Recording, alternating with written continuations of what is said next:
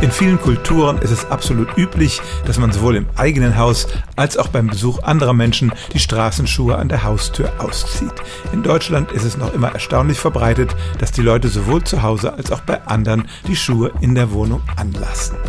Man kann sagen, das ist unpraktisch, weil man damit den Straßendreck in die Wohnung trägt und schon allein um weniger putzen und Staubsaugen zu müssen, sollte man die Schuhe ausziehen.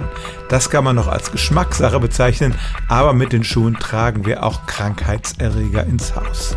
Da muss man ja gar nicht lange nachdenken, wenn man überlegt, wo wir überall reintreten, wenn wir auf der Straße sind, absichtlich oder unabsichtlich.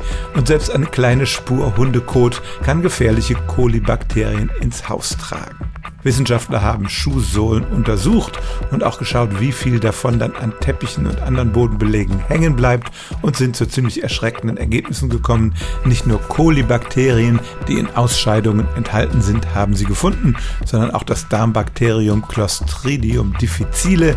Das ist für die meisten Menschen harmlos, aber bei Menschen mit geschwächtem Immunsystem kann das gefährliche Folgen haben. Ich habe gelesen, dass in den Vereinigten Staaten jährlich fast 30.000 Menschen an diesem Erreger Träger sterben. Also die Schuhe an der Tür auszuziehen, ist nicht nur höflich und spart den Gastgebern Putzarbeit, es verhindert auch, dass gefährliche Bakterien in die Wohnung kommen. Stellen auch Sie Ihre alltäglichste Frage unter stimmtz.radio1.de.